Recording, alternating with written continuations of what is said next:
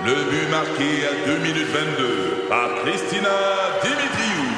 Avec l'aide de Sebastiano Brunet, Lucie Beaulieu, Tarek Malki, Jenny Agostino, Eddie Chen, Emmanuel Jean-Pierre. Au hockey, comme en immobilier, pour réussir, ça prend toute une équipe. Et avec vos 5000 courtiers Remax, la force du réseau roule pour vous. Remax est heureuse de s'associer à Martin McGuire et Danny Dubé pour vous présenter le tout nouveau balado Bon Match. 23. L'essentiel de Paul Arcan, tout ce que vous devez savoir chaque jour en moins de 60 minutes. Bonne écoute. Maintenant, le point, qu'est-ce qu'il faut savoir ce matin sur la guerre entre Israël et le Hamas? D'abord, vous dire que les frappes euh, israéliennes ont été nombreuses dans les dernières heures. Gaza, la Cisjordanie, la Syrie. Euh, le Hamas prétend qu'il y a au moins 80 personnes qui ont été euh, tuées lors euh, de ces opérations. Donc, des euh, attaques qui sont nombreuses, toujours pas d'offensive terrestre. Il semble qu'Israël s'est rallié à l'idée d'attendre avant de faire son entrée massivement sur le territoire de Gaza, en espérant pouvoir obtenir la libération d'otages. Il en reste au moins 200, 220 qui sont toujours détenus par le Hamas. Maintenant, pour ce qui est de l'aide humanitaire, ce sont des gouttes dans un océan de besoins. Euh, on nous dit ce matin qu'il y a six hôpitaux euh, qui ont dû euh, fermer, donc incapables de traiter les patients. C'est un manque de carburant. Et là, ce qu'on envoie par des... en fait, ce sont des camions qui transportent médicaments, nourriture, de l'eau. C'est une chose, c'est en très petite quantité par rapport, évidemment, à la population et aux besoins. Mais il n'y a pas de carburant parce qu'Israël dit Hamas va se servir du carburant pour attaquer Israël. Et là où ça a pris toute une dimension, ce sont les propos euh, d'Antonio Guterres, le secrétaire général des Nations Unies, qui a dit il est vrai que le Hamas a commis des gestes d'une horreur. Et encore hier, il y a des images qui ont été présentées par les médias israéliens euh, de cette fameuse journée, ce week-end macabre, horrible, où euh, les miliciens du Hamas se sont livrés à des actes d'une barbarie incroyable sur des gens qui habitent dans des kibbutz, dans des petits villages, euh, tout près de la frontière. Alors, Guterres a dit, tout ça est vrai, mais il y a une pression qui s'exerce sur les Palestiniens depuis plus de 50 ans. Et c'est pas parce qu'il y a eu des gestes horribles qui ont été posés qu'il faut que ça devienne un châtiment collectif, je reprends son expression, et que donc il faut envisager un cessez-le-feu humanitaire. Plusieurs pays pensent un peu la même chose. Euh, le Canada parle pas de cessez-le-feu, mais d'une pause. Euh, les Américains ont dit, on pense qu'un cessez-le-feu devrait plutôt favoriser le Hamas.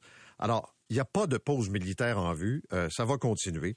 Est-ce qu'on va être en mesure d'accroître l'aide humanitaire? Vous avez la, la division des Nations Unies qui gère le dossier palestinien, qui prétend que si ce soir, euh, heure locale, on n'a pas reçu du carburant, ben c'est la mission euh, complète de l'ONU auprès des Palestiniens euh, qui est en cause. Alors voilà pour ce volet Israël-Hamas.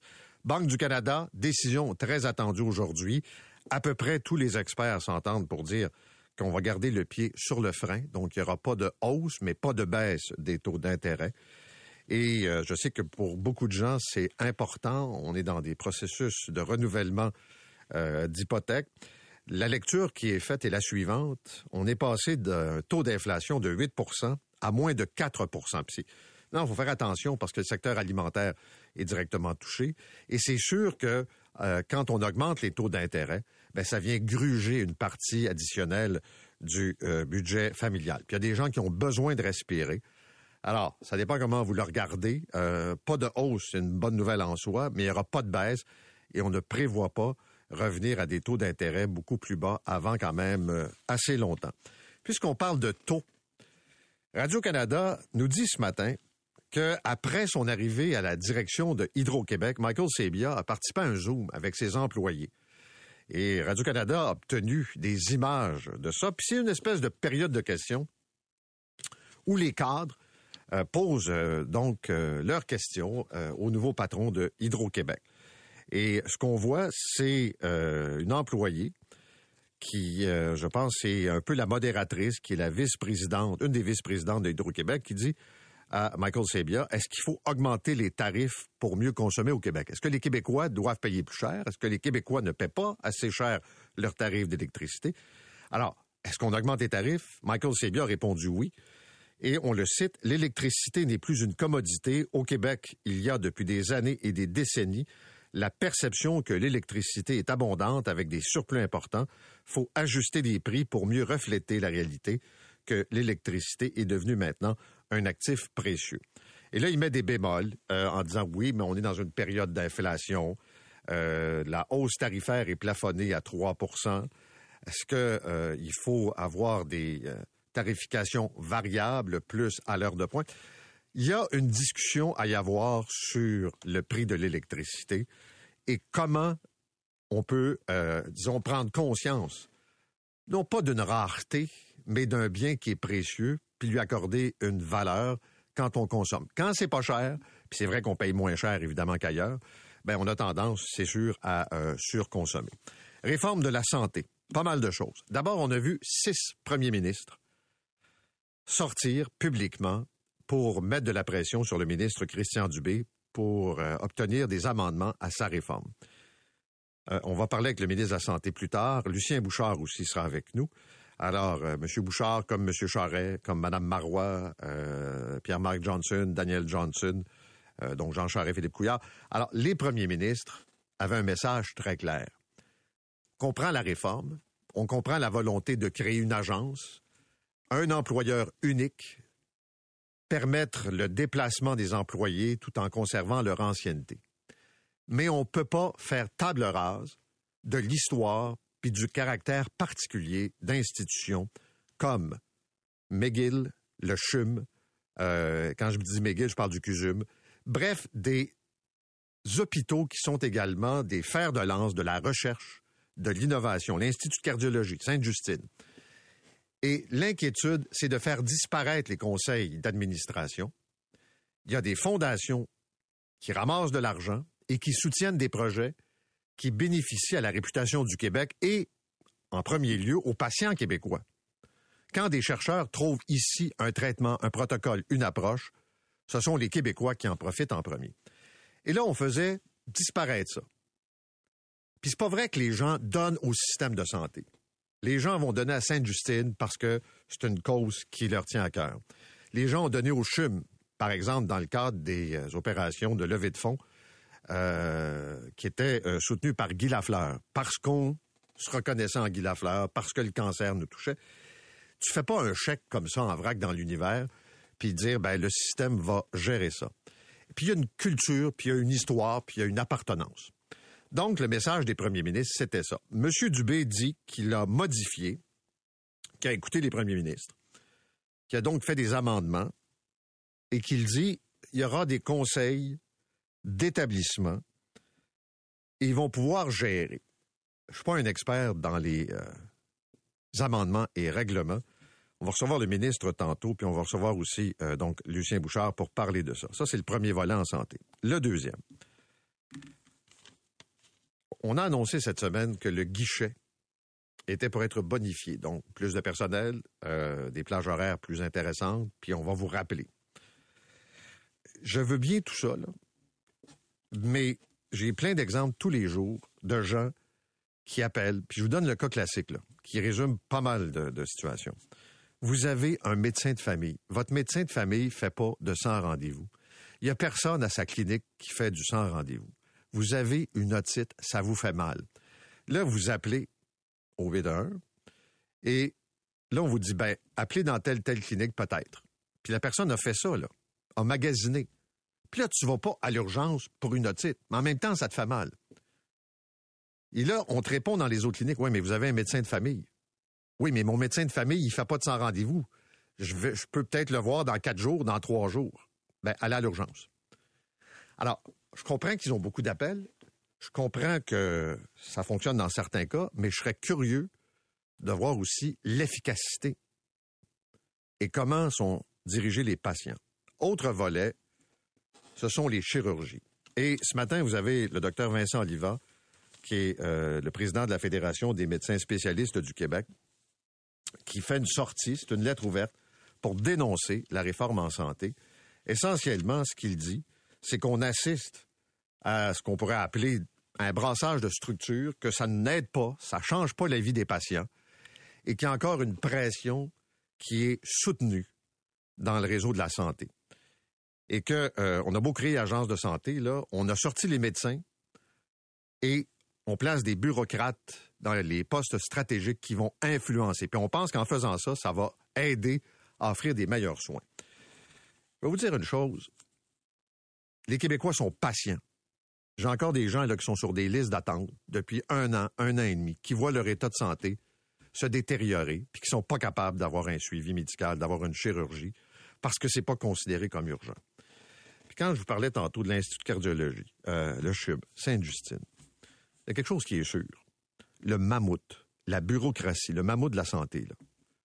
Cette immense chose, ce paquebot de hauts fonctionnaires, par définition, ne laisse pas un pouce carré,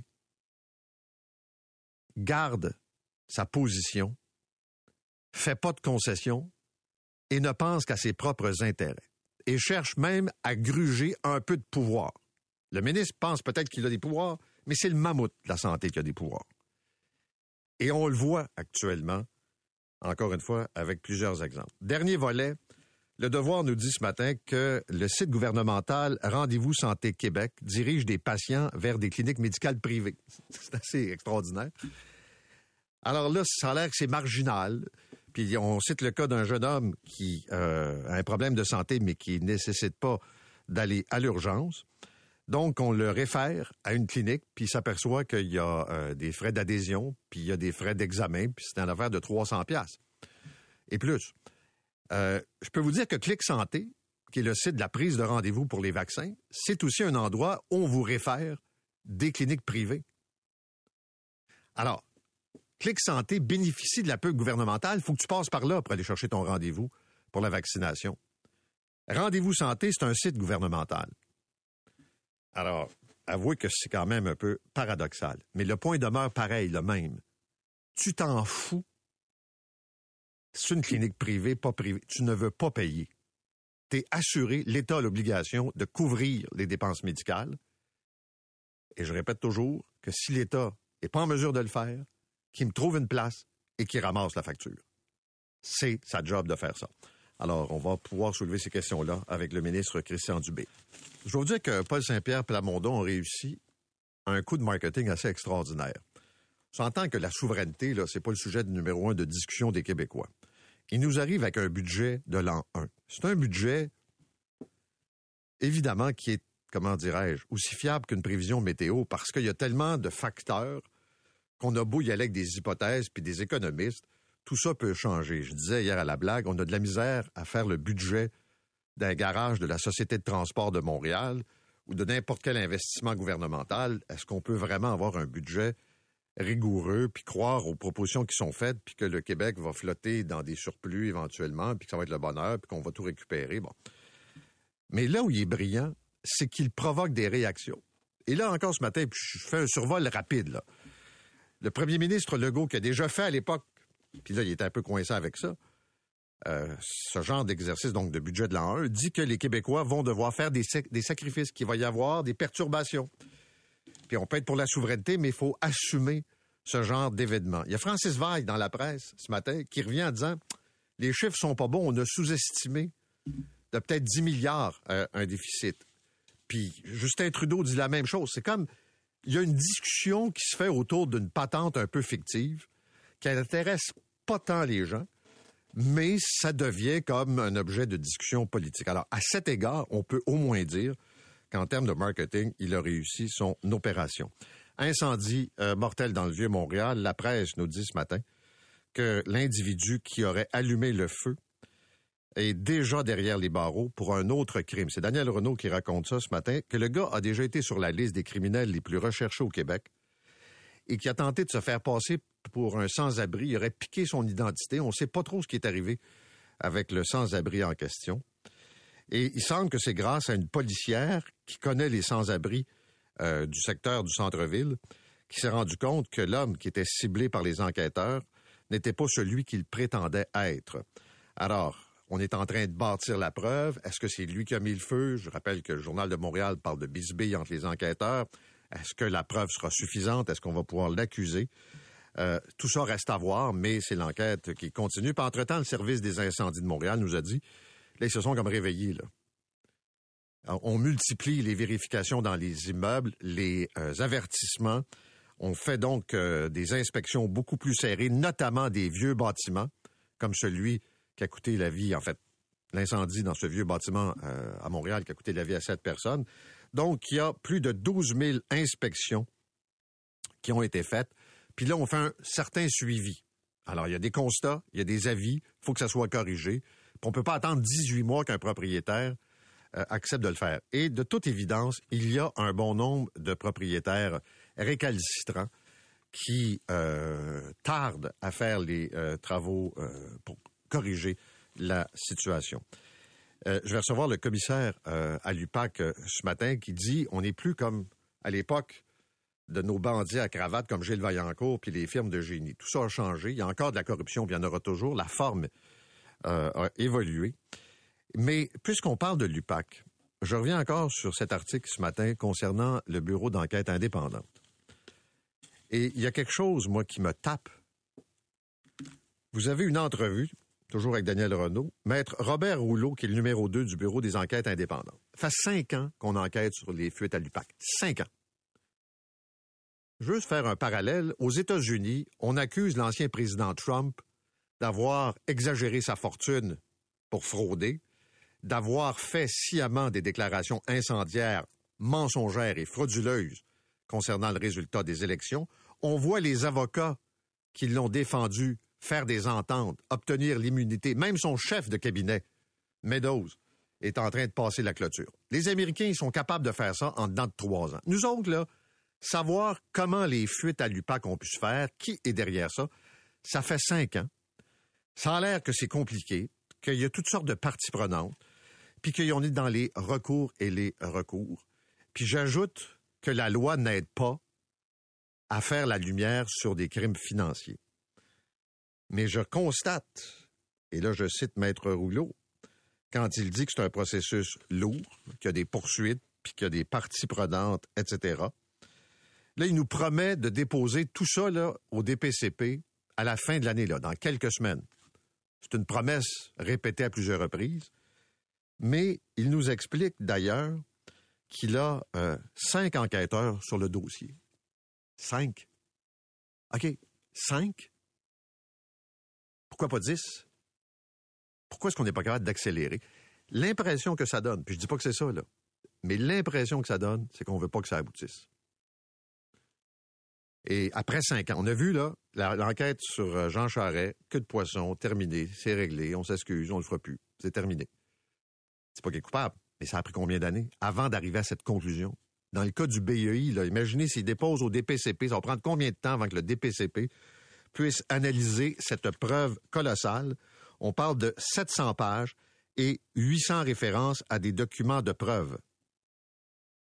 Ça, c'est l'enquête Serment.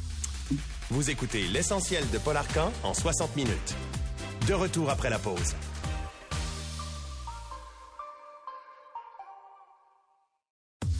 L'essentiel de Paul Arcan. Plus tôt cette semaine, le ministre de la Santé, Christian Dubé, nous a promis une version bonifiée euh, de ce fameux guichet pour trouver un médecin. Hier, il a déposé une série d'amendements au projet de loi 15. Il y a eu beaucoup de réactions, puis on a vu six anciens premiers ministres rendre public une lettre dans laquelle, une lettre au premier ministre Legault, dans laquelle on demande à M. Dubé de protéger des institutions comme l'Institut de cardiologie, mais également le CHUM Sainte-Justine, pour ce qui est, par exemple, des activités philanthropiques, conseils d'administration et fonds de recherche. Le ministre de la Santé est avec nous ce matin. Monsieur Dubé, bonjour. Bonjour, Monsieur Arcand. Euh, commençons ce matin toujours dans cette perspective du patient. Les gens regardent votre projet de loi qui est colossal, une agence, des pouvoirs, et la première question, c'est ça va changer quoi dans ma vie? Euh, j'essaie de comprendre qu'est-ce qui va faire en sorte que je vais avoir un médecin de famille plus vite ou que je vais être opéré plus rapidement. Ben, il y a plusieurs choses. C'est quand même un, projet de loi qui, est complexe. Là, on parle de, plus de, de 1000 articles. Je vais vous dire, il y a, il y a quatre blocs. Il y a quatre éléments qui sont très importants. Le premier, c'est de, de séparer le ministère des Opérations. Ça, c'est ça la création de Santé Québec qui a plusieurs implications. Mais ce qui est important que les gens retiennent, c'est qu'on veut que les gens qui sont dans les opérations des hôpitaux, qui sont dans les opérations de façon générale avec les services sociaux, soient concentrés là-dessus. Et, ça, je vous donne un exemple. Combien d'histoires vous avez entendues au cours des dernières années qu'un patient, un patient qui dit Moi, j'appelle à l'hôpital pour me dire que j'ai pas le bon code postal, puis je suis obligé d'aller ailleurs. Le genre de coordination, puis c'est pour ça que je suis allé chercher plus rapidement M. Dalamar, dont vous avez parlé tout à l'heure, qu'on a annoncé. La coordination dans le réseau n'est pas là, n'est pas là. Et moi, j'ai l'occasion, cette fois-ci, avec le support de mon premier ministre, de faire les changements pour que le patient soit mieux traité, soit ait un accès plus rapide. Alors, par exemple, je vais vous donner un exemple concret. Il y a deux semaines, j'ai passé un article, un article dans le projet de loi qui dit clairement qu'un patient après avoir attendu un délai déraisonnable pour une chirurgie, va pouvoir aller au privé. Ça, là, c'est concret, c'est orienté vers le patient. Alors, c'est un exemple de ce que vous me mais, mais, ce matin. mais ce matin, là, par exemple, le président de la Fédération des médecins spécialistes publie une lettre, docteur Vincent Oliva, qui dit que votre réforme de la santé, là, c'est beaucoup de blabla, mais que ça change rien euh, aux soins des patients, que c'est la dégradation du réseau qui se poursuit. Vous écoutez pas les médecins, puis que c'est plus de bureaucratie puis moins de soins. Ben écoutez, moi j'ai beaucoup de respect pour euh, le docteur Oliva avec qui je travaille. Je comprends qu'il y a un travail difficile de gérer 37 spécialités à travers ces 10 000 médecins. Moi, ce que j'ai dit au docteur Oliva, faites votre part, moi je vais faire ma part. Je veux m'assurer, entre autres, que les médecins de famille, quand ils réfèrent à un spécialiste, trouvez-vous ça normal qu'il y ait 800 000 Québécois qui soient en attente d'un rendez-vous avec un spécialiste? Moi, c'est quelque chose que j'accepte pas, ça. Alors, quand je discute avec le docteur Aliva, très clair, là, c'est pas de la structure qu'on parle. Ce que je dis, c'est comment on va faire pour que ces médecins spécialistes-là prennent ces 800 000 rendez-vous le plus rapidement possible. C'est ça les discussions qu'on a. On n'est pas dans la structure. Ben, c'est-à-dire que veut, veut pas, on est quand même dans, dans, les structures. Euh, j'ai des cas tous les jours, M. Dubé, là, de patients qui attendent. et je le donne toujours le même parce qu'il n'est pas réglé son cas. C'est un monsieur qui a besoin d'une chirurgie à une main parce qu'il est même plus capable d'écrire. Ça fait un an et demi qu'il attend parce qu'on dit que c'est pas urgent. Je comprends que vous me dites, ben là, après un délai, on va le soigner puis on va ramasser la facture. Est-ce que vous vous engagez ce matin à faire en sorte que dès que votre projet de loi est adopté, qu'un patient qui dépasse une limite médicalement acceptable soit opéré, peu importe où, puis vous prenez la facture? La réponse est oui, M. Arcan. C'est pour ça que j'ai passé ce projet de loi-là. C'est pour ça que j'y tiens absolument. Mais est-ce qu'un quelqu'un qui attend en orthopédie plus d'un an et demi, pour vous, c'est médicalement acceptable? Non. Non. Et c'est pour ça qu'on fait les changements. Moi, ce que j'ai demandé lorsqu'on va avoir la création du projet de loi, puis on se rapproche, on a déjà plus de 600 articles qui ont été euh, analysés. On en a un peu plus de 1000, comme je vous disais. Qu'on y arrive, on y va arriver euh, d'ici le mois de décembre. Mais l'engagement, là, je l'ai pris en prenant ce projet de loi-là. Les gens qui attendent trop longtemps vont être traités par, le privé et c'est le gouvernement qui va prendre la facture. OK. L'autre exemple qui arrive fréquemment, des gens qui obtiennent un rendez-vous pour une chirurgie à l'hôpital, toutes sortes d'événements, il y a un patient qui s'ajoute, une urgence qui est plus long. Finalement, ils ont pas, euh, en fait, ils sont pas opérés. On les retourne chez eux puis on leur donne un nouveau rendez-vous. Êtes-vous capable de garantir aux Québécois que vous allez faire en sorte que quand ils vont se pointer à l'hôpital pour une chirurgie, peu importe l'heure, cette journée-là, on va les opérer? La réponse, c'est oui. Je vais vous dire. Ça, c'est une chose que je discute avec le docteur Oliva. Lui, il a des choses à faire. Moi, j'ai des choses à faire. Moi, j'ai dit, il est inacceptable que parce qu'il est rendu trois heures de l'après-midi, puis on pense que la, la chirurgie ne pourra pas être faite avant quatre heures, qu'on retourne le patient, pour on dit vous reviendrez une autre fois, c'est inacceptable. Alors moi, j'ai demandé il y a deux semaines de dire, je veux savoir combien de chirurgies sont cancellées tous les jours parce qu'on n'a pas respecté le rendez-vous qu'on devait avoir. Ça, c'est des données que je vais avoir, puis vous me connaissez. Quand ces données-là vont rentrer dans les prochains jours, je vais les publier parce que je veux que les PDG de chaque établissement m'expliquent pourquoi ces rendez-vous-là ont été cancellés. Je vous donne un autre exemple sur le guichet, le 811. C'est une femme qui a son médecin de famille. Son médecin ne fait pas de 100 rendez-vous. Elle a une otite. Euh, elle peut obtenir un rendez-vous dans quelques jours avec son médecin, mais évidemment, c'est pas grave, une otite, ça fait mal. Elle appelle à des cliniques, on lui dit, Madame, on peut pas vous soigner parce que vous avez un médecin de famille. Allez voir votre médecin de famille. Elle a beau lui dire, ben, c'est parce qu'il prend pas de rendez-vous. Elle appelle au 811, on lui dit, ben, trouvez-vous une clinique. Finalement, elle est allée au privé, elle a payé de sa poche. C'est parce que si vous me dites que vous avez 1 500 000 appels, c'est correct, là, mais quel est le degré d'efficacité? Ben, écoutez, euh, M. Arcan, le système de, guichet, le, GAP, le guichet d'accès, il n'existait même pas il y a un peu plus qu'un an. On a mis ça en place parce qu'on n'était pas capable, justement, d'avoir un rendez-vous avec un médecin de famille, même pour ceux qui en avaient un médecin de famille. C'est quand même incroyable qu'on a réussi. Les gens ont compris que c'est pas la bonne façon d'aller à l'urgence d'appeler. On a là vous me parlez de cas qui n'ont pas fonctionné, mais il y en a quand même plus d'un million qui ont très bien fonctionné. c'est Mais- 1 mais million sur 1 million 500 000 d'efficacité. C'est ça que vous me dites? non, c'est pas ça que je vous dis. Ce que je vous dis, il y a d'autres personnes qui ont été envoyées ailleurs qu'un médecin de famille. Souvent, ils ont été envoyés à un pharmacien ou à une IPS. Ce que je vous dis aujourd'hui, c'est pour ça que je suis allé chercher M. Delamare. On a regardé qu'est-ce qui a bien fonctionné dans le GAP depuis un an, qu'est-ce qui a moins bien fonctionné, puis il est déjà en train de mettre les, services en place, les ajustements en place. Un euh, de ces points-là, c'est d'allonger les heures d'ouverture. C'est pas normal que le GAP fonctionne uniquement du lundi au vendredi. Il devrait fonctionner les fins de semaine, puis plus tard le soir. On devrait avoir du rappel téléphonique. Vous n'avez pas besoin d'attendre 40 minutes. Ça se fait d'ailleurs partout dans les services téléphoniques. Vous devriez être capable de laisser votre numéro de téléphone, puis on vous rappelle quand l'infirmière est prête à vous parler. C'est des choses qu'on va changer. Mais écoutez, on est parti de loin, là. Mais on va y aller à, à- la petite journée, puis on va réussir à faire les changements qu'on veut faire.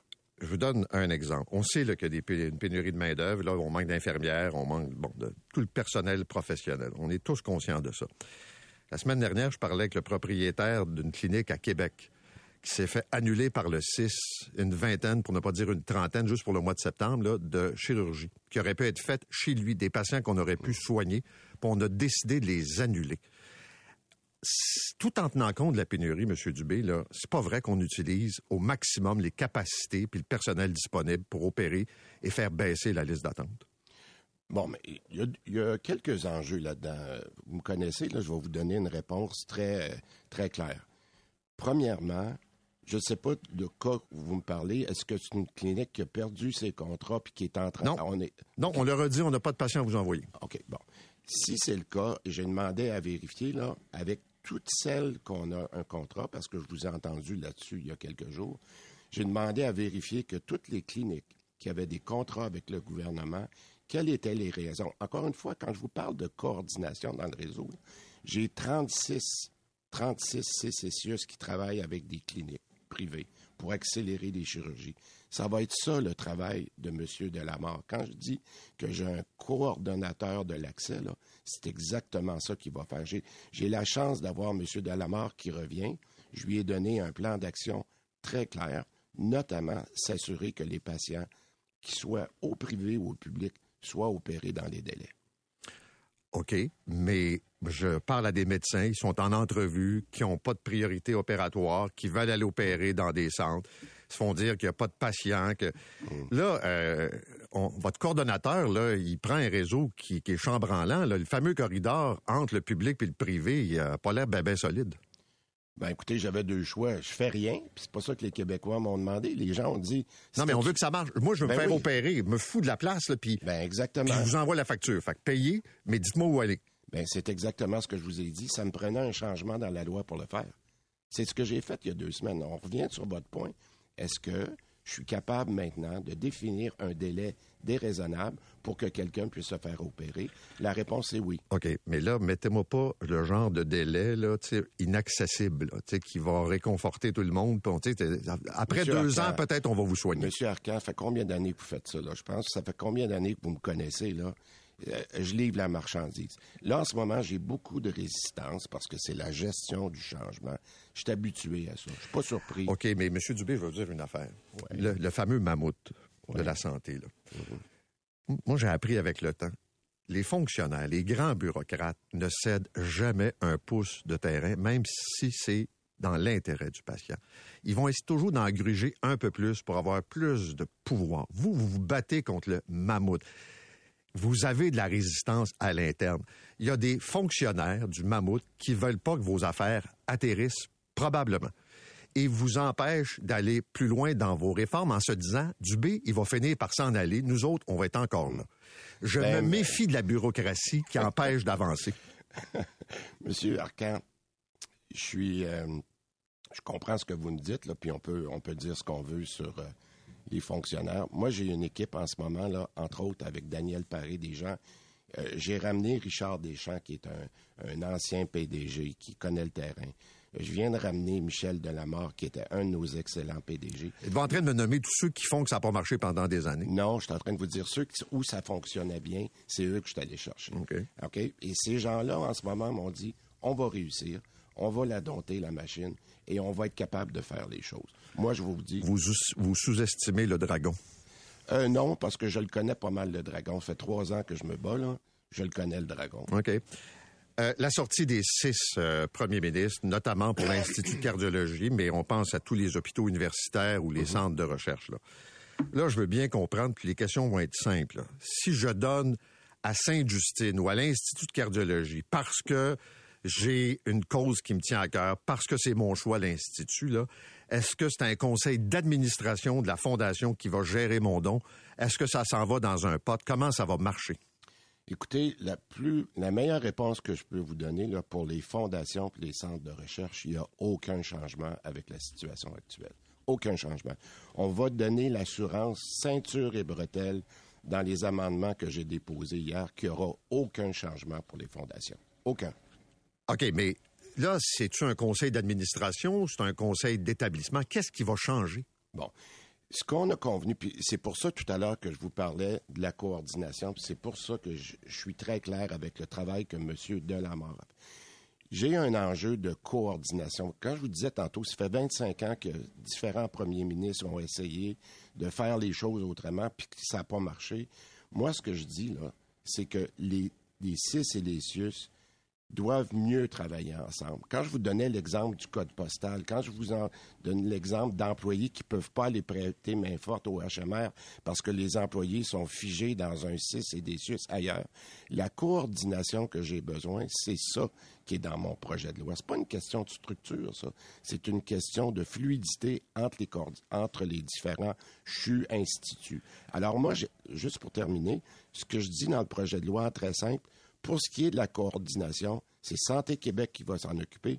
Pour les éléments de recherche, de fondation, d'innovation et formation en universitaire, il n'y aura aucun changement. Mais pour tout ce qui est de la coordination entre les CIS et les SUS, ça va être Santé Québec. OK, mais juste que ça soit clair, là. Euh, par exemple, René Angélil donne à l'hôpital Sainte-Justine. C'est pas Santé Québec qui va décider comment l'argent va être Pas dépensé. du tout, puis pas du tout. Puis l'information qui est dite que ça va changer, c'est faux. Je vais être très clair, là.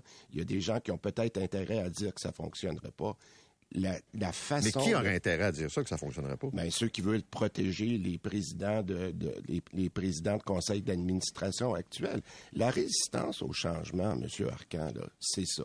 Moi, je l'ai dit depuis le début, il va y avoir des moments difficiles parce que les gens disent oui, c'est beau, on veut un meilleur réseau, mais moi, je suis pas prêt à changer. Pas dans ma cour. Moi, je suis très clair. J'ai écouté ces gens-là au cours des derniers mois. J'ai même parlé à des premiers ministres. Je pense que le compromis qu'on a mis sur la table, il est très bon. Puis ça va être à moi de bien l'expliquer dans les prochaines semaines. Monsieur Dubé, merci d'avoir été avec nous. Bonne journée. Au revoir. Merci beaucoup. Le ministre de la Santé, Christian Dubé. Vous écoutez l'essentiel de Paul Arcan en 60 minutes. De retour après la pause.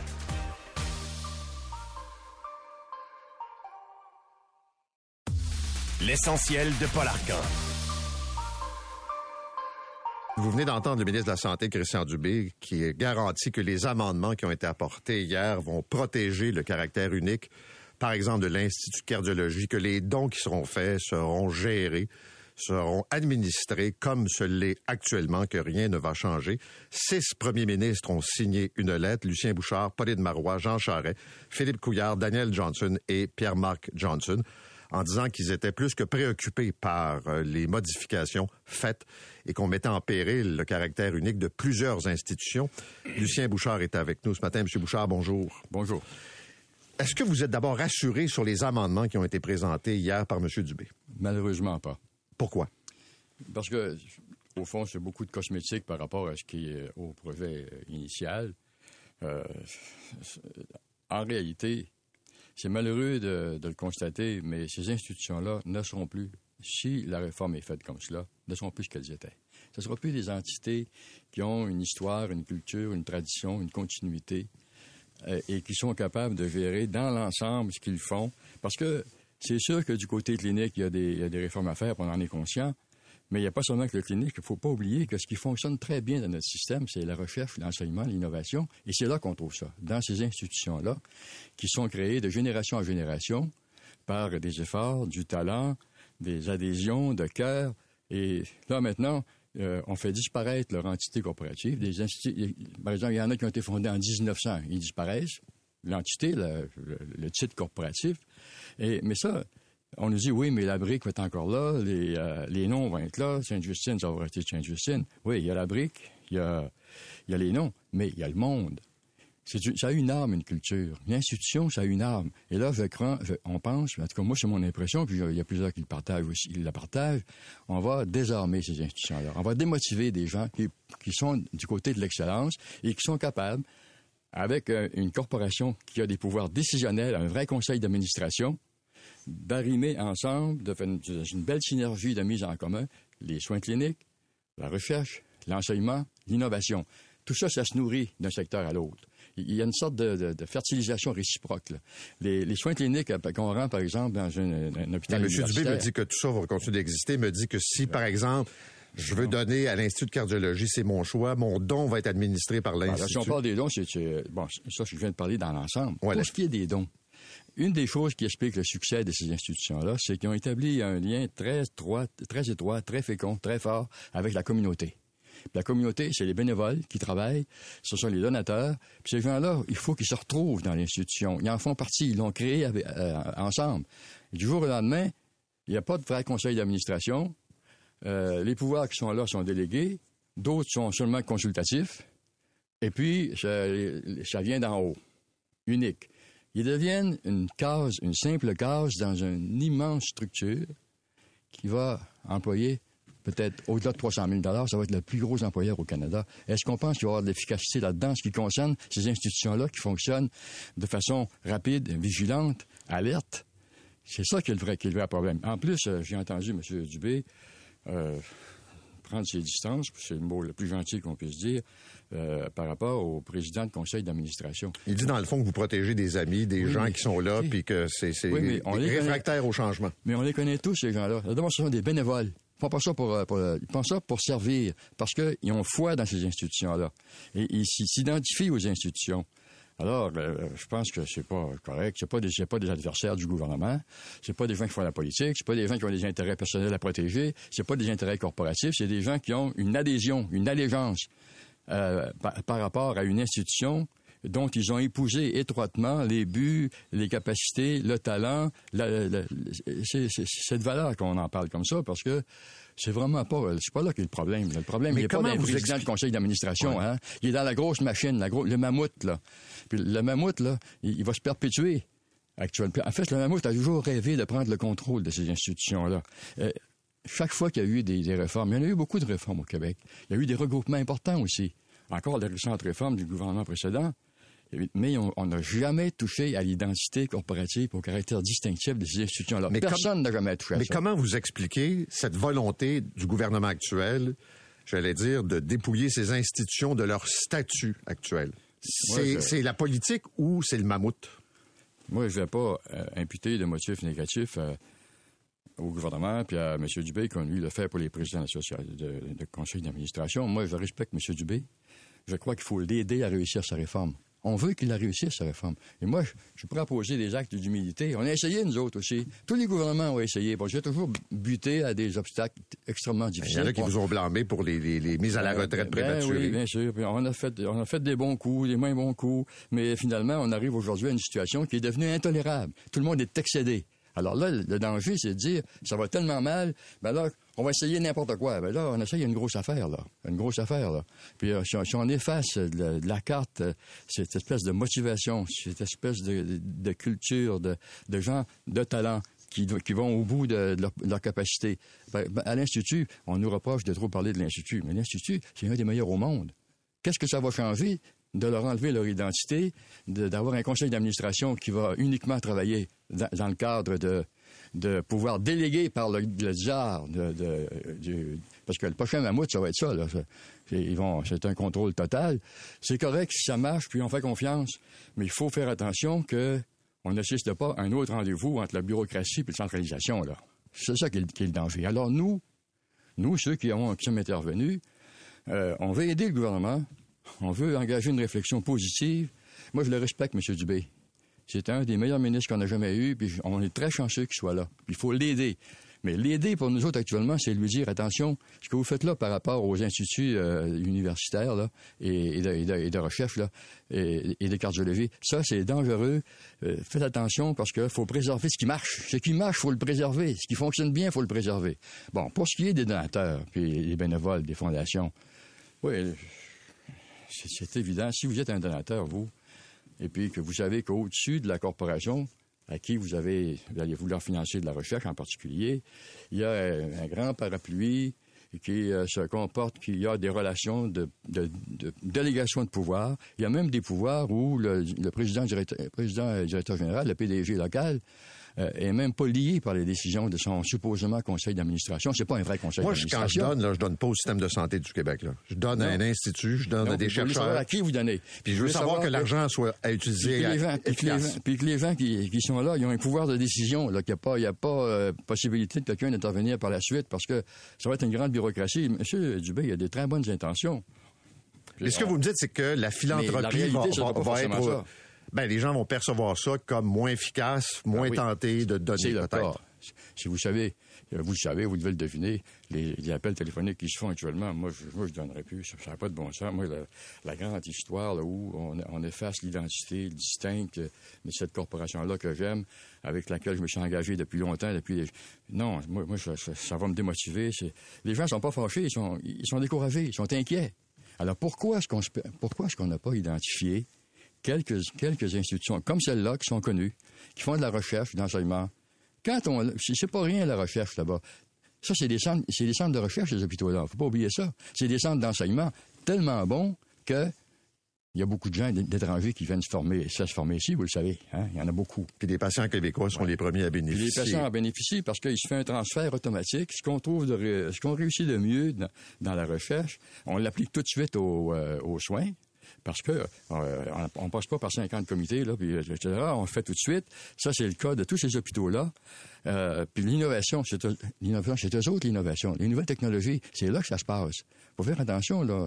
C'est, on, on dit que Montréal a un grand atout, ce sont ses centres de recherche, oui, mais parmi ces centres de recherche, il y a les centres de recherche médicales. Et là, c'est pourquoi est-ce qu'on vient toucher à ça? là? Est-ce que ça va être plus efficace? Allons-nous penser une seconde qu'une loi de plus de 1000, en- en- euh, de, de 1000 dispositions va faire en sorte que ces, institutions-là vont être plus efficaces qu'elles ne le sont? Dans le fond, je comprends le gouvernement, c'est qu'ils sont frustrés de voir que la coordination des, du clinique, des soins, des urgences, première ligne, que ça se fait mal. C'est vrai que ça se fait mal, on le constate tous.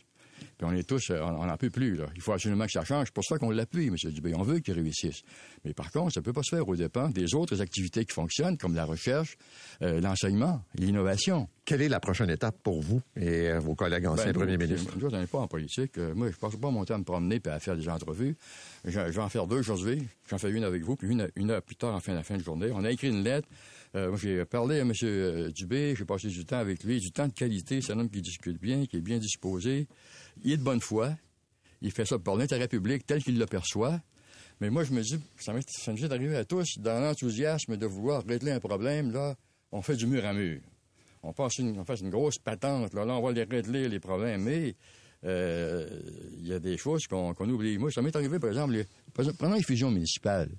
Moi, j'avais un rêve euh, une, une, ville, une île, puis tout le Québec fusionné, puis etc. Puis on a mis le paquet. Vous le savez, on a tout fusionné, tout ce qui Mmh. grouillait. Ça devait nous coûter moins cher aussi. Oui, puis ben, c'est pas tout à fait ça qui est arrivé. Puis euh, on est allé trop, on est allé trop vite, trop loin. On, on avait trop l'idée de faire une seule solution unique, simple. Puis en plus, je me demande moi aussi des fois si vous savez, un ministère de ce ministère-là, ce ministère spécial, là, la santé, là, on le sait, ça n'a jamais été contrôlé par personne. Il y a eu des gros ministres qui ont été là, puis il n'y a jamais personne qui a vraiment réussi. Pas parce que les gens qui sont là présentement sont pas du bon monde, mais il y a une culture dans ces Ça aussi, c'est une, une, culture d'institution. Et depuis la très bureaucratie longtemps, ne cède jamais un pouce. Depuis très longtemps, On il y a un, un rêve, peu plus. Il y a un rêve ou une frustration de- d'englober sous le parapluie des interventions du ministère ou d'une autre agence générale ces institutions-là qui ont- sont toujours un peu en retrait, qui ont de l'autonomie, puis qui font de la recherche. Qui fonctionnent. Puis, puis qui fonctionnent, mais euh, ils échappent au contrôle. Ils ne sont, pas- ils sont pas dans le giron. Tu sais, le petit poussin qui est là, la, la poule voudrait l'avoir aussi. Puis ils n'ont jamais réussi à faire ça. Là, ils ont un ministre intelligent, capable, dévoué. Il s'accroche après lui, puis il pense qu'il va, leur livrer ça. Moi, je ferais, attention vis-à-vis de la, bureaucratie gouvernementale. C'est du bon monde, je le sais, mais c'est une telle chose que ça existe. On met, des milliers de personnes ensemble, ça devient bureaucratique. On le sait. Là, on va en créer une. Ça va être gros, là. En tout cas, je sais que c'est un des défis que les gens ont- auront, de combattre le danger d'inefficacité qui risque fort de résulter de cette euh, rencontre un peu dangereuse d'une bureaucratie immense avec euh, une centralisation, parce qu'il n'y a plus de conseil d'administration. M. Dubé dit, oui, mais je vous ai donné euh, une victoire parce que on va appeler ça maintenant conseil d'administration établissement. C'est pas des vrais conseils d'administration.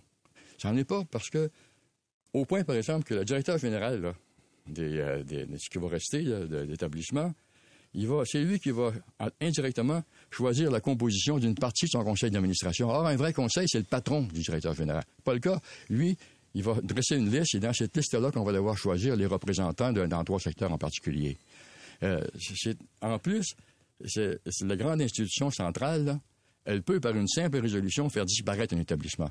C'est un pouvoir qui lui est donné. Il, il suffit d'avoir l'accord du ministre, pas besoin de décret, pas besoin de loi, pas besoin de rien. Une résolution du conseil d'administration central, le, vrai, le seul grand conseil, puis il peut n'y avoir qu'un seul, ben, il peut, lui, décider par une, euh, euh, de faire en sorte qu'il y ait moins d'établissements dans une région. Ça veut dire qu'il va en fermer s'il veut. S'il veut. Alors, c'est, très dangereux. Ça, expose les gens à, des, euh, à l'administration d'un pouvoir qui risque d'être excessif. faut faire attention. C'est ça qu'on dit, nous. faut faire attention. Faut pas prendre trop de risques quand on fait encore le temps de corriger le tir. Oui, mais ça, oui, mais Vous avez l'air découragé. je vous dire franchement là, on est, on n'est pas intervenu publiquement. On a dit on va laisser le temps au gouvernement de réfléchir, on va en discuter euh, convivialement euh, en- entre amis, et, etc., des gens qui se respectent. Puis euh, on n'a pas, euh, le gouvernement n'est pas allé aussi loin qu'il aurait, à mon avis, qu'il aurait dû l'être pour tenir compte de ces réalités très spécifiques. M. Bouchard, merci beaucoup d'être venu ce matin. Merci. Lucien Bouchard, ancien premier ministre du Québec. Vous écoutez l'essentiel de Paul Arcan en 60 minutes. Bonne écoute. Regardons maintenant euh, la situation, cette guerre entre Israël et le Hamas. On sait que les bombardements ont été nombreux, intenses. Gaza a été encore touché. C'est ce Jordanie et même la Syrie. Le secrétaire général des Nations Unies euh, a demandé un cessez-le-feu pour des raisons humanitaires. Puis en parlant de l'aide humanitaire, on se rend compte que c'est une goutte actuellement dans l'océan des besoins. Faisons le point ce matin avec Nathalie Boucli, qui est commissaire générale adjointe de l'Agence des Nations Unies pour les réfugiés palestiniens. Madame Boucli, bonjour. Bonjour. Euh, D'abord, quel est l'état actuellement des approvisionnements en territoire euh, de Gaza? Est-ce qu'il y a quand même des convois qui arrivent à livrer des matières de première nécessité? Oui, bonjour. Je salue tous nos auditeurs du Canada. Merci pour euh, cet entretien. En effet, ça fait quatre jours maintenant que nous avons environ 20 camions qui rentrent sur la bande de Gaza. Mais comme vous l'avez dit, c'est une goutte d'eau dans les besoins humanitaires d'une population qui a un million de personnes maintenant déplacées, dont 600 000 personnes qui ont trouvé refuge dans les abris et les locaux de UNRWA, qui est donc l'agence des Nations Unies que je représente. Nous, notre plaidoyer est d'avoir un flux donc constant, ininterrompu et soutenu euh, de convois, de camions humanitaires avec de la nourriture, des vivres, comme ça a été le cas, euh, de l'eau, mais aussi et surtout du carburant. Et il n'y a pas eu de carburant dans les livraisons que nous avons reçues. Bon, Israël prétend qu'il n'y a pas de carburant livré parce qu'on a peur que le carburant soit utilisé par le Hamas. est-ce qu'il y a possibilité d'avoir un terrain d'entente? Parce que l'impact, s'il y a des hôpitaux qui cessent de pouvoir fonctionner, là. Alors d'abord, je vais, je vais prendre la question sur l'impact, en effet. L'impact euh, de ne pas avoir de carburant est le suivant.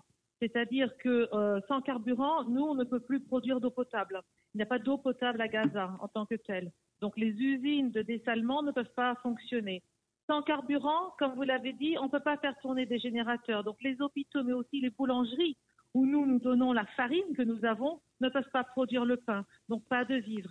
Et surtout, sans carburant, nos, nos humanitaires, nous avons 5000 personnes à tout moment sur le terrain et 13 000 personnes employées de UNRWA qui travaillent euh, là-bas à Gaza ne peuvent pas se déplacer pour apporter des vivres et des médicaments. Nous, l'UNRWA, ça fait plus de 70 ans qu'on est sur la bande de Gaza avec nos employés, on a des systèmes rodés, on s'assure que, et c'est le cas depuis 70 ans ou plus même, on s'assure que l'aide humanitaire arrive à ceux qui en ont besoin. Avec 600 000 déplacés dans nos abris, il y a de quoi faire. Comment conjuguer avec cette réalité, c'est-à-dire un envoi euh, modeste, euh, comme je le disais, c'est une goutte dans l'océan des besoins, avec justement les besoins de la population. Comment vous arrivez à fonctionner? Est-ce que vous envisagez de vous retirer? Euh, Quel est le plan de match?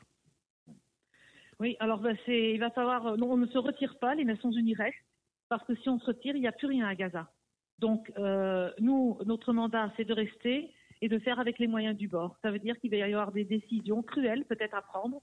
Euh, par exemple, nous allons devoir dire à, l'OMS, hein, qui, qui, est notre partenaire sur les hôpitaux, sur les centres de santé, nous, nous-mêmes, nous avons 22 centres de santé, donc 8 qui travaillent toujours, et nous voyons 3500 patients par, par jour encore il va falloir prendre des décisions sur quel est l'hôpital qui arrête de fonctionner parce que le carburant est rationné. Il ne nous reste plus que deux jours à peu près euh, euh, de, carburant. Si on rationne maintenant, on peut étendre cette limite, mais rationner, ça veut dire qu'il y aura des hôpitaux qui ne fonctionneront plus, des écoles qui ne fonctionneront plus, qui, qui sont des abris pour le moment. Et donc ça crée une crise sanitaire potentielle énorme puisqu'il n'y a pas de tout à l'égout et qu'on n'arrive pas à faire tourner les pompes. Pour faire tourner les pompes, pour l'assainissement, il faut aussi du carburant. Ce que l'on note également, c'est que euh, en plus euh, de ces envois trop limités, les opérations de bombardement continuent, ce qui veut dire plus de blessés, plus d'infrastructures qui sont touchées. Euh, c'est un décompte là, vers une catastrophe. La catastrophe, elle est déjà là. La catastrophe humanitaire et humaine sans précédent, elle est déjà dans ce conflit, comme l'a dit le secrétaire général et notre commissaire général à UNRWA. Il n'y a plus d'humanité. Il n'y a plus d'humanité dans un conflit comme ça. Donc oui, même les locaux des Nations Unies ont été touchés. Nous en avons 40 qui ont été touchés. Nous avons perdu 38, 38 personnes chez eux, pas quand ils travaillaient, chez eux, à cause des bombardements. Et euh, même dans le sud, à Rafah, il y a des bombardements constants. Donc, nulle part, nulle part en ce moment à Gaza est sécurisé. J'aimerais vous entendre sur euh, les nombreuses femmes qui ont été déplacées. Euh, qui, mm. par exemple, ont dû accoucher dans des conditions extrêmement difficiles parce que les premiers mm. soins sont réservés aux victimes. Euh, on, on, dit que c'est extrêmement complexe de pouvoir donc permettre à ces femmes d'accoucher actuellement. Oui, euh, nous, ONRA, nous avons mis en place 80 équipes mobiles. Donc, on a des docteurs, des infirmières, euh, étant donné que nos hôpitaux sont touchés, hein, nos cliniques sont touchées, on n'en opère que 8 sur 22. On a mis en place ces 80 équipes mobiles et il y a en ce moment, c'est vrai, 50 000 personnes, femmes, euh, enceintes à Gaza et qui accouchent dans des conditions euh, des plus insoutenables. Euh, c'est un triage qui est fait.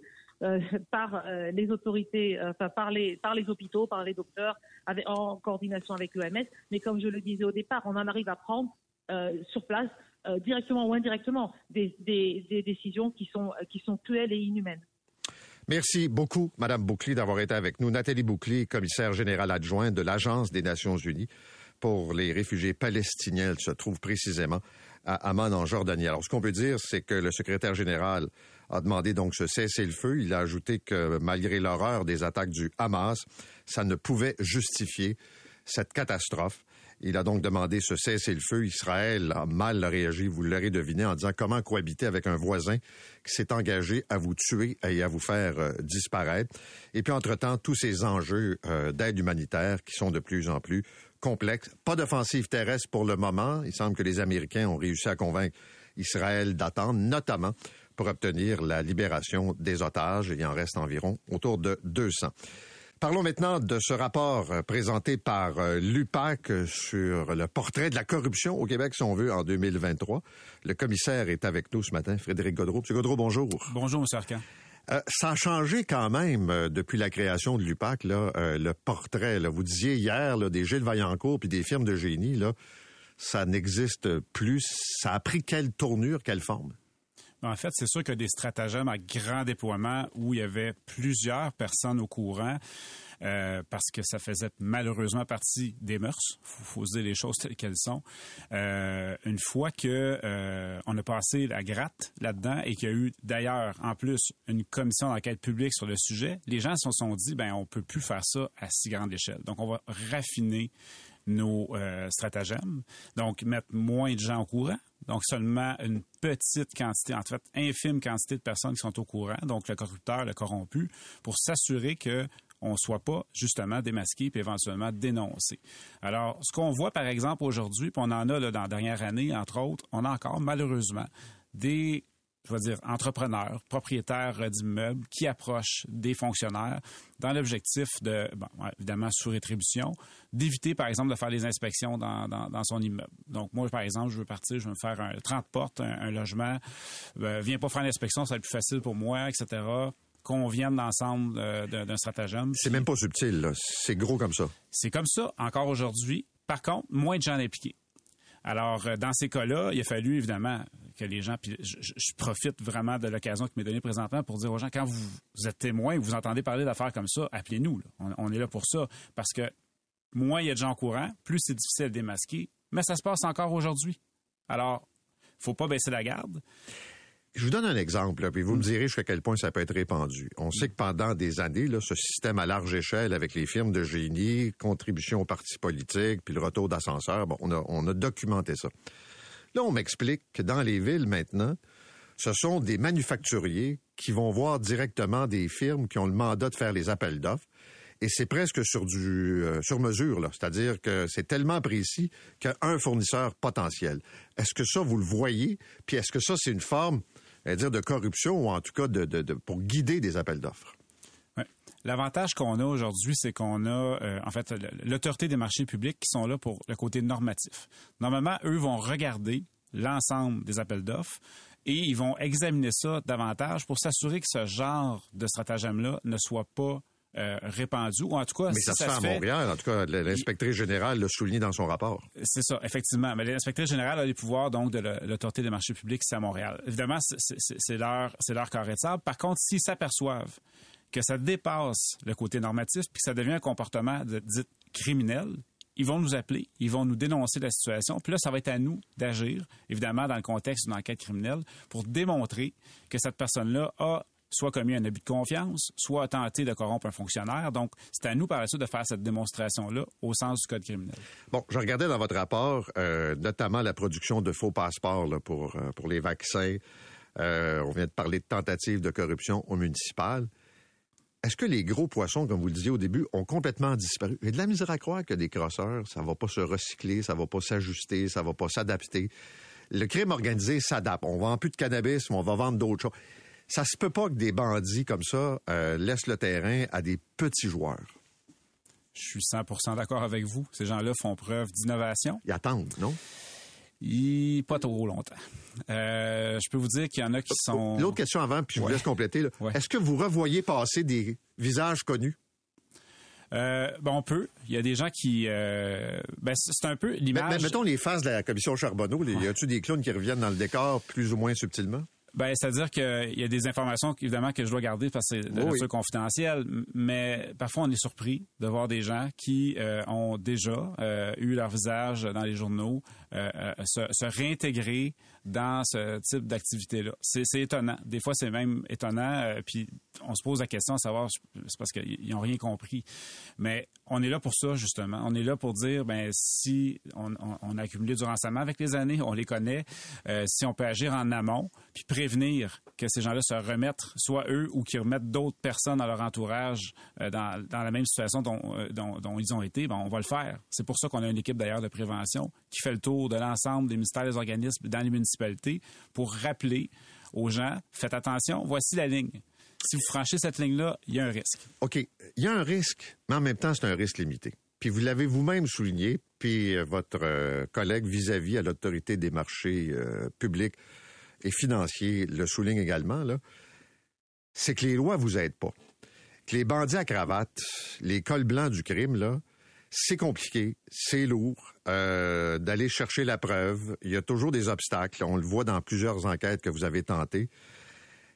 Je dis pas que vous avez les mains attachées, mais on peut pas dire que les lois vous aident tellement à aller chercher de la preuve. Où ça devient complexe, il y a les lois d'une part, mais il y a aussi la jurisprudence. Euh, je reviens souvent avec mon exemple du, privilège euh, avocat, qui pour moi est fondamental. Dans la société au Canada, on est chanceux même d'avoir euh, cette reconnaissance du privilège-là, donc entre un client et son avocat. Où ça devient problématique, c'est que la jurisprudence date du moment où on saisissait des classeurs papier avec des dossiers. On sortait une feuille de ça, puis là, il y a peut-être un privilège. On le présentait donc à quelqu'un qui est en mesure, évidemment, de l'évaluer, puis ça nous revenait après. Là, on est devant des serveurs de, de, de, gigabytes de données. Puis là, il faut réussir à faire le même exercice qui a été décidé par un arrêt de la Cour il y a au-dessus de 20 ans. Moi, c'est là que je dis, mais y a-t-il moyen au moins de s'asseoir avec le législateur fédéral, puisque c'est le code criminel, puis de dire, mais voici nos, différents enjeux. Moi, je suis pas juriste, je suis pas légiste, mais je vous le soumets pour mais exemple, des solutions. Exemple, Jean Charest, l'enquête, ça a duré combien de temps? En fait, l'enquête mâchurée mhm. a duré plus de cinq ans. Euh, en, mode enquête active, je peux dire ça. Donc, euh, ça fait partie des enjeux qu'on a eu dans cette enquête-là, notamment d'évaluer un certain nombre de privilèges. Euh, c'est long. Puis, dans le fond, après tout ça, vous avez dit, on le ferme. On le ferme. Je peux, juste pour vous donner un exemple, on, a fait une statistique là-dessus. On l'a sorti d'ailleurs l'année passée parce que je voulais interpeller, le législateur. On a sorti un échantillon d'une quinzaine de dossiers dans lesquels on a eu ces requêtes, ce qu'on appelle des requêtes Lavalier dans notre langage. On est une moyenne de 1000 jours entre le moment où on saisit le document euh, informatique ou papier et le moment où on peut le lire. Parce qu'il a été filtré et ça, et ça, ça indique qu'il n'y a pas de C'est deux ans et neuf mois. C'est quasiment trois ans. Puis dans l'imaginaire collectif, là, M. Arcan, puis je vous, écoute souvent, c'est vrai que ça, ça, fait pas de bon sens. Parce que je vous donne un exemple. Les fameuses fuites à l'UPAC. Ça fait cinq ans que le, projet Serment est en cours, puis que le BE est en quête. Puis là, ils nous disent encore une fois, là, je lis euh, mon ami Daniel Renault ce matin, que ça va être déposé d'ici la fin de l'année au DPCP, puis Dieu sait quand on va avoir une réponse. Moi, je regarde aux États-Unis. Donald Trump ça n'a pas pris dix ans, là. Ça n'a pas pris. Ils sont capables de l'arrêter, de l'accuser d'avoir grossi sa fortune pour frauder, d'avoir manipulé le résultat électoral. On a son chef de cabinet qui est en train de devenir un témoin à charge contre lui. Comment ça se fait qu'on n'est pas capable de faire ça ici, puis qu'eux autres sont capables d'accuser un ancien président? Euh, il y a un système judiciaire différent du Sûr, mais... il y a des gens qui, lorsqu'ils désirent revirer leur veste, euh, obtiennent certains, je ne peux pas dire un privilège, mais certaines ententes avec les tribunaux pour s'éviter des problèmes. Euh, parfois même, il y a des gens qui sont rémunérés pour fournir certains renseignements. Mais, mais au criminel, on fait ça, avec des délateurs, on fait ça ici. Sauf que c'est un, si on compare le Canada avec les États-Unis, c'est comme démesuré dans la mesure où aux États-Unis, puis je veux dire, l'histoire le dit, ce sont des ententes qui font en sorte que les gens, pour éviter de faire, on s'entend, 80 ans de prison, là, ils vont donner un renseignement pour en faire peut-être quatre. quand, je parle de démesure, ça, c'en est un exemple. Alors ici, on, connaît les sentences. Alors l'intérêt, l'appétit est peut-être moins de négocier. On va dire une affaire effrayante. Puis vous n'êtes pas obligé de répondre, c'est même pas une question. Des fois, tu te demandes, ceux et celles qui font les lois, qui pourraient vous donner plus d'outils, plus de mordants. Peut-être qu'ils n'ont pas intérêt non plus à ce que ces bandits à cravate, peut-être qu'ils les connaissent, à rendre ça plus facile pour la police, puis amener des accusations plus faciles. Voulez-vous commenter? je m'avais l'option de ne pas commenter, je ne le ferai pas. c'est très risqué. Non, non, je le sais, mais vous comprenez un peu la réaction des citoyens. Tu sais, du coup, non, nous autres, on n'est pas capable de les pogner, on n'est pas capable de les accuser. Ça finit que, ben là, les avocats se lèvent, puis là, le, le- le- le- le- le privilège, puis on, on- on boucle le dossier. L'UPAC, c'est encore utile? Fort utile. Parce que des fois, on a l'impression, là, puis je vais prendre une image, c'est une image, là, que euh, vous arrêtez un marguillier, un conseiller municipal, puis que c'est des petites fraudes euh, tu sais, assez, somme toute, banales. Mais moi, j'ai pour discours qu'il n'y a pas de petite fraude. Parce que si on laisse Non, je aller sais les bien, mais moi, quand j'ai une unité spéciale, je m'attends à pogner du gros poisson, là. Ouais, mais quand il y a des petites fraudes, puis on les laisse aller, il y a des moyennes fraudes, puis après ça, il y a des grosses fraudes. C'est pour ça que l'UPAC a été créé. Parce qu'à un moment donné, il n'y a rien qui se faisait là-dedans. Il faut se dire les vraies affaires. Il y avait des petits dossiers qui se faisaient, mais les gros dossiers sont laissés aller. On va vous donner un exemple très récent. Je ne sais pas si vous êtes au courant. Il y a un- à ce moment un scandale à- autour de Toronto sur la ceinture verte. Oui, Alors, les euh, ministres tombent. Bon, alors euh, moi j'ai l'impression de jouer dans un de voir un film qu'on a déjà vu ici au Québec. Donc il y a une séquence qui fait que des citoyens, par la suite des médias, par la suite des politiciens s'interrogent sur une situation. Je dis pas c'est des allégués là. Je dis pas que j'ai pas de conclusion à vous donner ce matin. La réponse du gouvernement, ça a été de dire c'est pas l'OPP qui va faire le dossier, c'est la GRC. Pourquoi? Parce qu'ils n'ont pas la structure en place pour se permettre de récupérer ce genre de dossier-là. Ça arrive demain matin au Québec, l'UPAC est en place, on peut récupérer ce dossier-là rapidement et faire enquête. Je comprends. Mais en conclusion, moi, je peux pas m'imaginer qu'après cinq ans, on n'est pas capable de savoir qui a pris l'info à l'UPAC puis a donné ça à des médias. Qui est à l'origine? Écoute, il n'y a pas 6 millions de personnes. Je veux dire, c'est quand même un nombre de joueurs limité. C'est dur pour le client, enfin, le client, le consommateur, là, le- l'électeur de se dire, après cinq ans, on n'est pas capable de dire qui est à l'origine des fuites, malgré des décisions de tribunaux qui pointent dans des directions. Vous le savez-vous, qui a coulé l'info? Moi, j'ai décidé dès le début, dès que je suis arrivé, de ne pas m'occuper de ce dossier-là, puisque j'avais un souci euh, de, de- de transparence, puis je trouvais que c'était pas la bonne idée de continuer ça à l'interne. Donc, j'ai confié ça à l'externe, puis donc, je dois vous, vous dire aujourd'hui qu'il faut s'en remettre au bureau des enquêtes indépendantes pour tirer choix. des conclusions. M. Godreau, merci d'être venu ce matin. Frédéric Godreau est le commissaire à la lutte contre la corruption. C'est 23.